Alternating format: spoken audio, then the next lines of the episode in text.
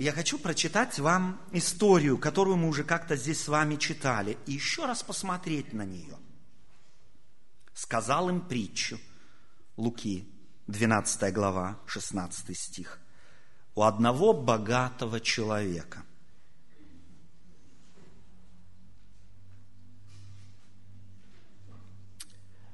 был хороший урожай в поле. Он рассуждал сам с собою, что мне делать? Некуда мне собрать плодов моих. И сказал, вот что сделаю. Сломаю житницы мои, построю большие, и соберу туда весь хлеб мой – и все добро мое. И скажу душе моей, душа, много добра лежит у тебя на многие годы. Покойся, ешь, пей, веселись. Какое слово здесь встречалось чаще всего? Какое слово? Местоимение «мое», «мне», для меня. Еще раз прочитать? Давайте сделаем.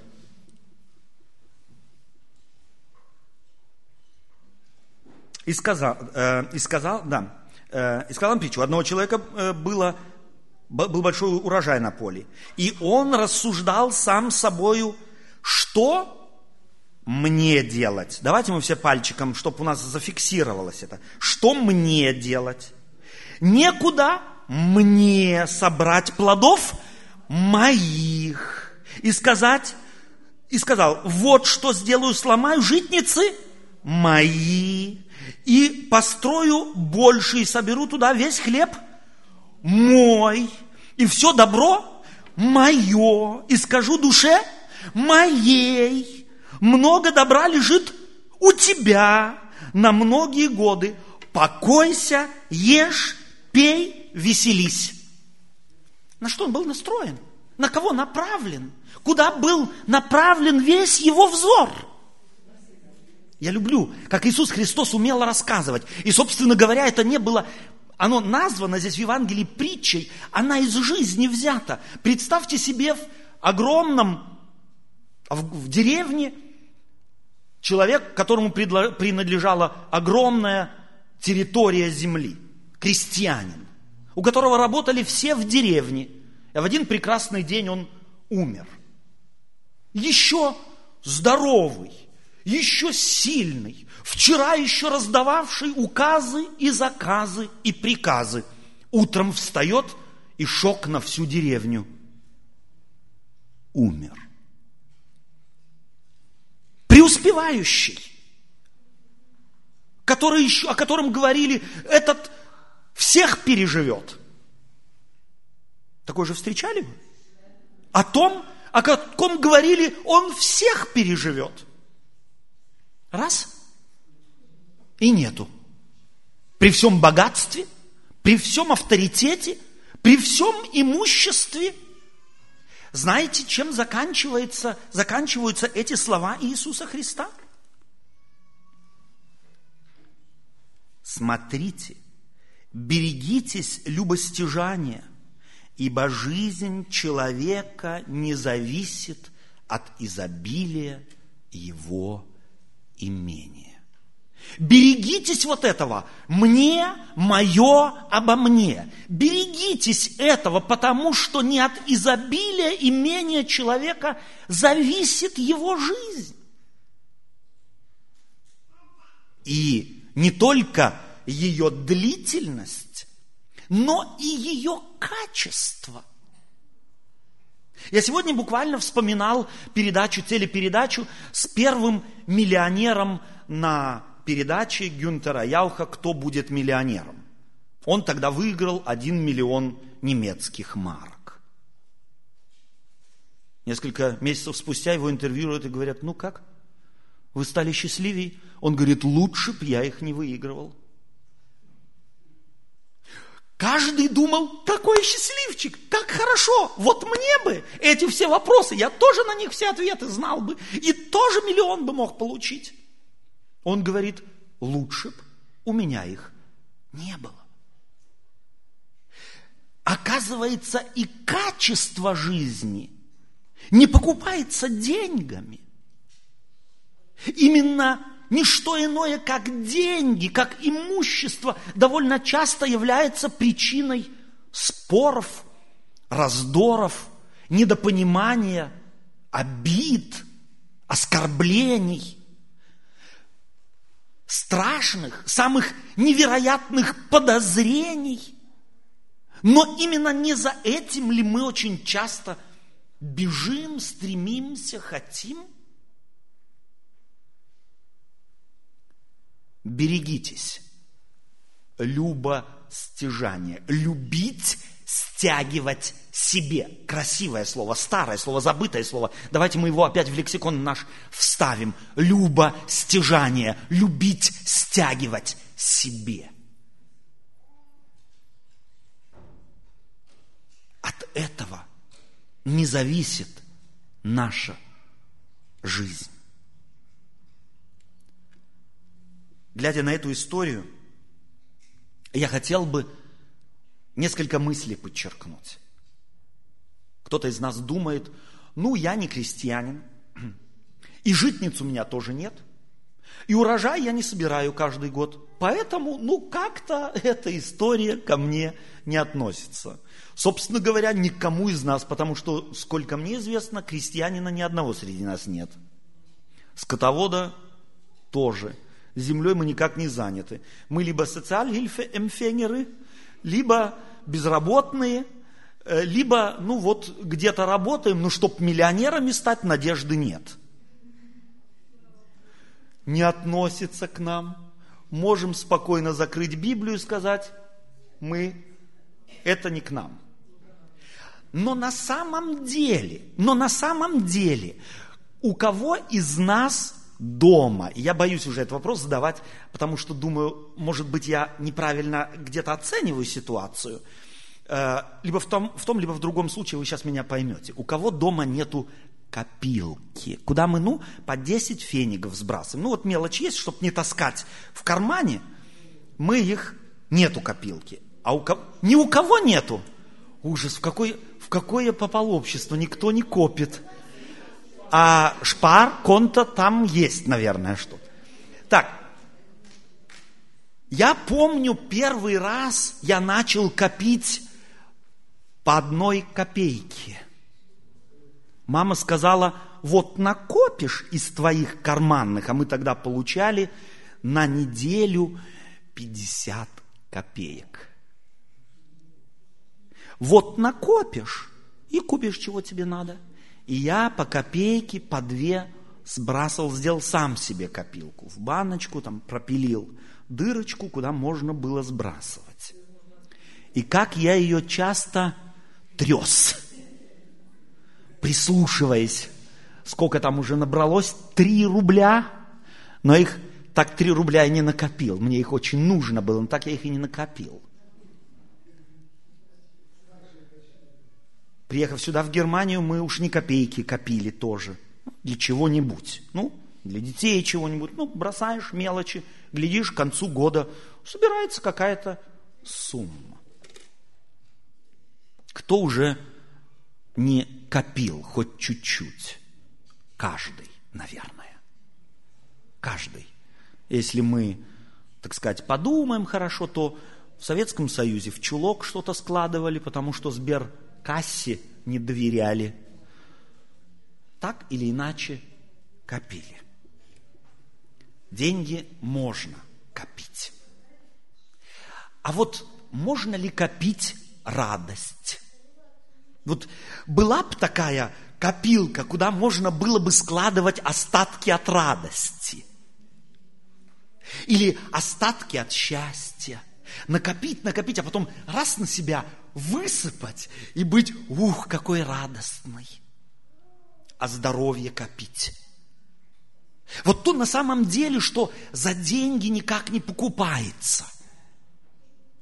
Вы чувствуете, что то на самом деле, что является самым главным в жизни, копить невозможно. Даже овощи и фрукты можно накопить или на зиму сохранить. Подвале где-то, в особых условиях можно накопить и сохранить. И хорошо, что мы это делаем. Само стремление накопить неплохо на черный день. Вдруг я заболею, не смогу работать и так далее и тому подобное.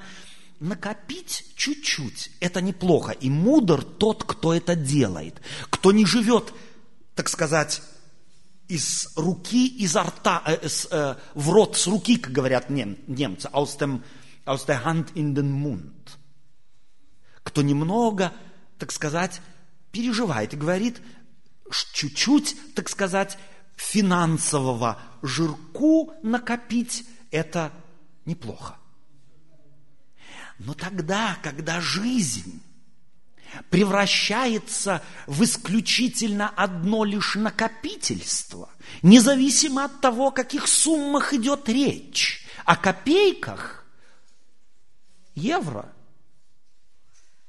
центах или сотнях и тысячах, когда само накопление и является смыслом моей жизни, вот это уже должно бы нас остановить.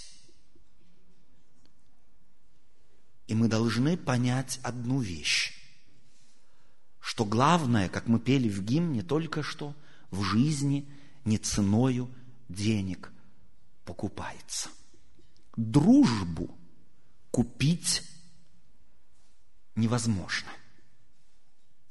Об этом человеке, о котором мы только что читали с вами, когда Иисус Христос рассказывает, Он продолжает свой рассказ и говорит, и, э, э, говорит, но Бог сказал ему, безумный, всю ночь душу твою возьмут у тебя, кому же достанется то, что ты заготовил? Безумный. Ну разве можно назвать человека, которому многое в жизни удалось, назвать человеком без ума? Но оказывается, есть такая беда, когда ум может служить только одному. Его спецификация нашего мозга невероятно многогранная. Вдруг на самом деле служит только одному размышлению о том, как сделать бы так, чтобы у меня было как можно больше. И можно дойти до безумия самого себя загнать в тупик, специфицировать свой мозг, собственно говоря, созданный для того, чтобы ответственность нести за массу областей в жизни, он в конце концов несет беспокойство и переживает только за одно. Как бы с денежкой у меня было все в порядке. Собирать можно многое, не только деньги. Некоторые собирают комплименты. Другие собирают доброе имя и выставляют его. Какое у меня доброе имя. Третьи собирают друзей ради того, чтобы только сказать, у меня много друзей. Копить, собственно говоря, можно. Можно и другие вещи – но в чем было безумие этого человека? В чем? Мы с вами уже разобрались. В том, что его не волновал никто, он никого вокруг себя не видел. Он фактически остался одиноким. И безумие его в том, что он не задавал себе вопрос. Хорошо, у меня много добра, многие годы. Я могу сказать, ешь, пей, веселись. И не переживай. А что, если вдруг случится, что ты заболеешь? Будет у тебя рядом кто-то, кто бескорыстно, не ради твоих денег подберется к твоему больному телу и станет помогать тебе? А что, если тебе станет страшно одиноко? Будет у тебя кто? Кому ты станешь говорить о болях души твоей, а ему будет интересно.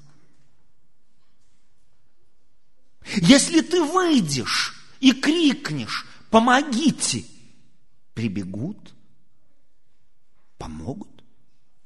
Или ты настолько сосредоточен был на себе, что растерял всякую связь с миром, и, собственно говоря, живя среди людей, живешь на необитаемом острове? Безумный, говорит Иисус, в эту ночь возьму душу твою и кому достанется? Друзей нет. Жена ушла. Дети покинули. Только потому, что ты стал невыносимым человеком. Кому достанется? Забываем мы люди одну мудрость, что мы наги пришли в мир и нагими из него уйдем. Есть немецкая поговорка, которая говорит, последняя рубашка не имеет карманов. Нету. Потому Иисус Христос говорит о таком человеке безумный. Ты не позаботился о главном. Ты не позаботился о том, чтобы твоя жизнь что-то из себя представляла. На похоронах такого человека, конечно же, говорили бы все только самое-самое. А так, про себя, на досуге, на кухне, тот, другой, третий, кто у него работал, кто с ним так или иначе был связан, сколько действительного добра от сердца скажут они о нем? Есть ли здесь какие-то накопления? Копить. Копить можно многое. Безумный говорит Иисус, потому что он является характерным типом людей, которые думают, что все это само, разуме... само собой разумеющаяся вещь. вещь. Все, чем я обладаю и владею, это мое, мне принадлежит. И иначе быть не может. У них даже и мысли нет, что иначе быть не может. Не может быть, чтобы я, вот этот вот богатый, был бедным.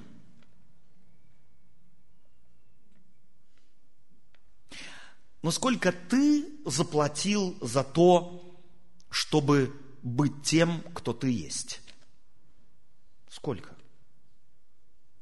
Чем заслуживаем мы то, чем мы гордимся? Как часто мужчины хвалятся силой. Дожил до 60 и ни раз в больнице не лежал. В 61 год мне первый зуб удалили.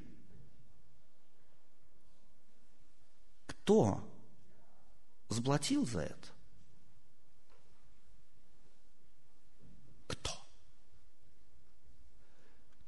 мы, христиане, не верим в то, что в мире все случайно.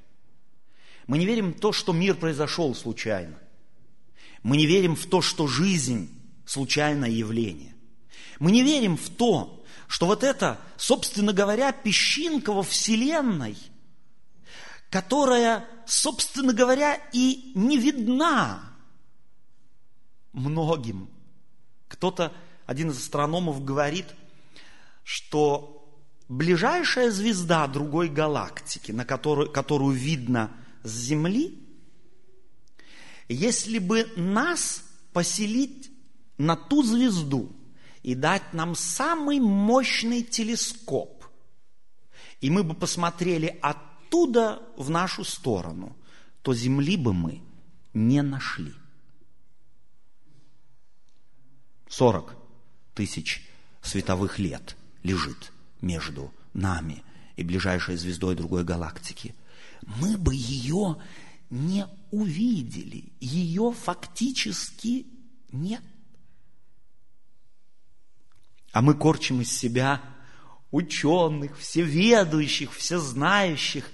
И, конечно же, живем так, будто все само, само собой разумеется. Благодарение один раз в год по большому празднику, праздника благодарения. Безумный, говорит Иисус. Если ты не живешь с перспективой на твой конец, если ты не живешь с перспективой на ограниченность твоей жизни, то это сплошное безумие. Потому что в эту ночь есть день, есть час, есть ночь, когда настанет ночь. Кому достанется? Что будет с твоей жизнью? Какой след оставит она? Обо всем этом я хотел бы, чтобы мы рассуждали бы сами с собой, не только в день благодарения, но еще и по возможности каждый день. И чаще всего, может быть, тогда, когда тебе твоя жизнь чем-то не нравится, когда ты досадуешь на нее безмерно. Попробуй подумать и глянуть на нее как бы со стороны на самого себя, с перспективы птичьего полета. И, может быть, тебе откроются другие перспективы. И уверен я, благодарностью наполнится сердце. Потому что дышим мы не случайно, умеем любить не случайно, умеем задавать вопросы, искать на них ответы не случайно, хотим праздников не случайно, хотим друзей не случайно, хотим, чтобы нас любили не случайно, хотим, чтобы были счастливы не случайно. Все это глубокая потребность каждого человека, в него заложенная, не им самим для себя созданная. И именно все то, что я только что перечислил, возможность и право пользоваться этим и делает человека по-настоящему счастливым. Все остальное может только содействовать более или менее тому, что делает нас по-настоящему счастливыми. Хорошо, что мы сегодня собрались на этот праздник, потому что он у нас двойной. Праздник сегодня у нас связан еще и с праздником крещения. Мы сегодня хотим отпраздновать параллельно с праздником благодарения за то, что Господь создал мир таким, каким создал, что мы можем им пользоваться, что мы можем от Него что-то получать, и что все, чем мы пользуемся в Нем, не само собой разумеющаяся вещь. Точно так же и то, что мы начинаем когда-то в жизни сознавать, что мы сами-то для себя подарок – что это тоже не само, само собой разумеющаяся вещь, что есть некто, кто нас захотел, кто дал нам жизнь.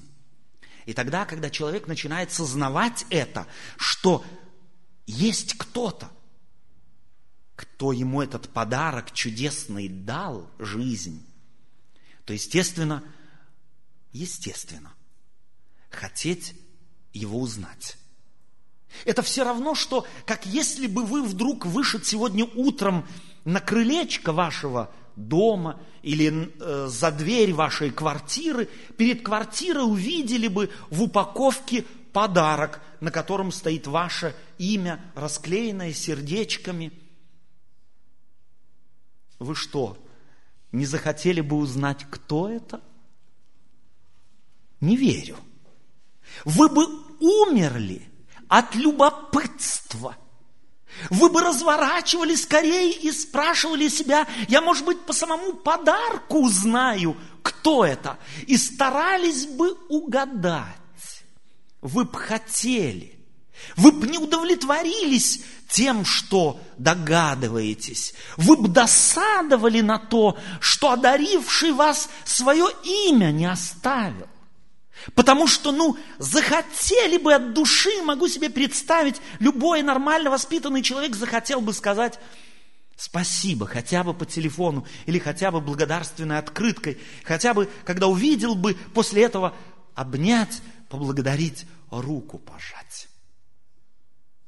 Почему так редко появляется у нас желание за дар жизни отблагодарить, узнать, того, кто дал нам этот пакет жизни, в котором, собственно говоря, много слагаемых. Ведь это нормально. Нет, мы говорим, это обезьяна нам дала. Ну, а обезьяне до лампочки, благодарим мы ее или нет. Вот и живем мы так, как живем. Я не имею в виду, конечно же, это благородное общество, но часто ведь и мы забываем благодарить.